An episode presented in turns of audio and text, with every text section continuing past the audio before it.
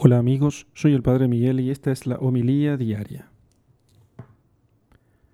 Lectura del Santo Evangelio según San Mateo capítulo 23 versículos 1 al 12.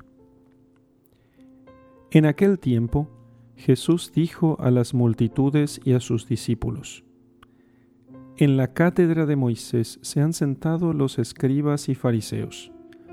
Hagan pues todo lo que les digan, pero no imiten sus obras porque dicen una cosa y hacen otra.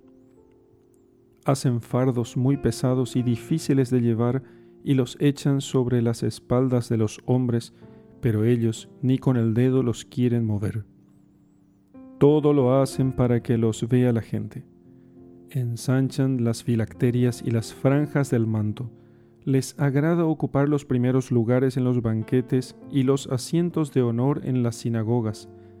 Les gusta que los saluden en las plazas y que la gente los llame maestros. Ustedes, en cambio, no dejen que los llamen maestros, porque no tienen más que un maestro y todos ustedes son hermanos.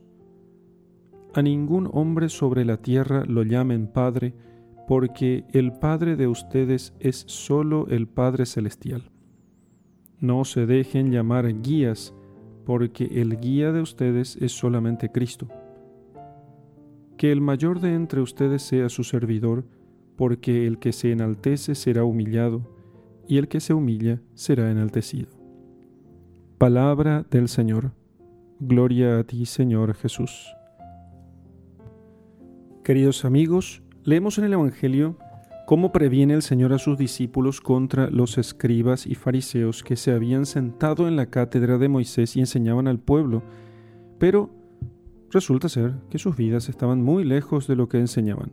Por eso el Señor les dice a sus discípulos, hagan y cumplan todo lo que ellos les enseñen, pero no hagan según sus obras, porque ellos dicen y no hacen. Y entonces, comenta San Juan Crisóstomo diciendo, ¿Hay algo más triste acaso que un maestro cuando el único modo de salvar a sus discípulos es decirle que no se fijen en la vida del que les habla? Así el Señor nos llama a todos a llevar una vida ejemplar. Y que sea una vida ejemplar en medio de nuestros trabajos diarios, en medio de nuestras, eh, nuestras fatigas, pero con un apostolado que sea verdaderamente fecundo, fecundo por el ejemplo Muchos ejemplos realmente admirables tenemos nosotros alrededor de nosotros. Primero, entre los santos, ¿sí? Y después, entre aquellos cristianos que verdaderamente viven la vida cristiana, que cumplen los mandamientos y que procuran amar a Dios y al prójimo sobre todas las cosas. Los vemos diariamente. Pero hemos de pedir también para que entre los cristianos y todos los que sean cristianos los gobernantes, las personas influyentes, los padres de familia, maestros, sacerdotes, todos aquellos que de alguna u otra manera tienen que ser pastores para otros, que sean cada día más santos. El mundo necesita de ejemplos vivos, no solo de ejemplos de palabras, sino que ver esos ejemplos con los que se cruzan cada día y que puedan conversar con ellos y que puedan así saber que el Evangelio es posible. En Jesucristo se da una verdadera unidad de vida. O sea, lo que enseña y lo que vive son lo mismo en Jesucristo. Esa es la unión más honda que puede haber entre sus palabras y sus obras. Y eso se llama unidad de vida. Sus palabras expresan la medida de sus obras, que son siempre maravillosas y acabadas.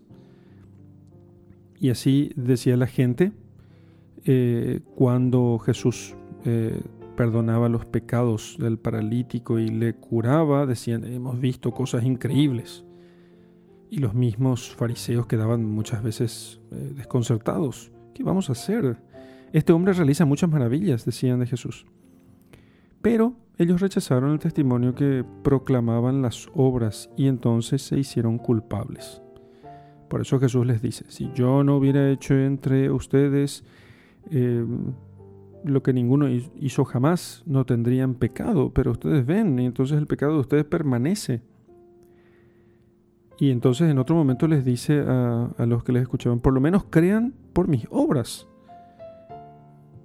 El Señor considera sus obras como un modo de dar a conocer su doctrina, su enseñanza. Crean lo que yo les digo por mis obras. Acción y palabra, ¿sí? en, la vida, eh, en la vida de Cristo, acción y palabra se unen íntimamente.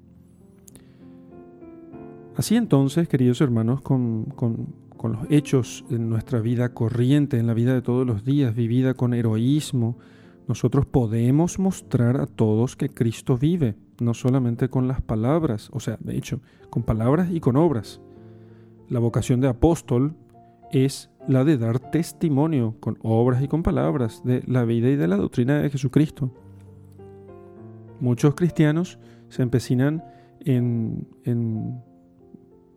dar testimonio de palabra y no es que esté mal, pero ese es un llamado para pocos para la inmensa, o sea, para todos, sin excepción, incluso los que son llamados a dar testimonio de palabra, el llamado nunca deja de ser un llamado a dar testimonio con obras y con palabras.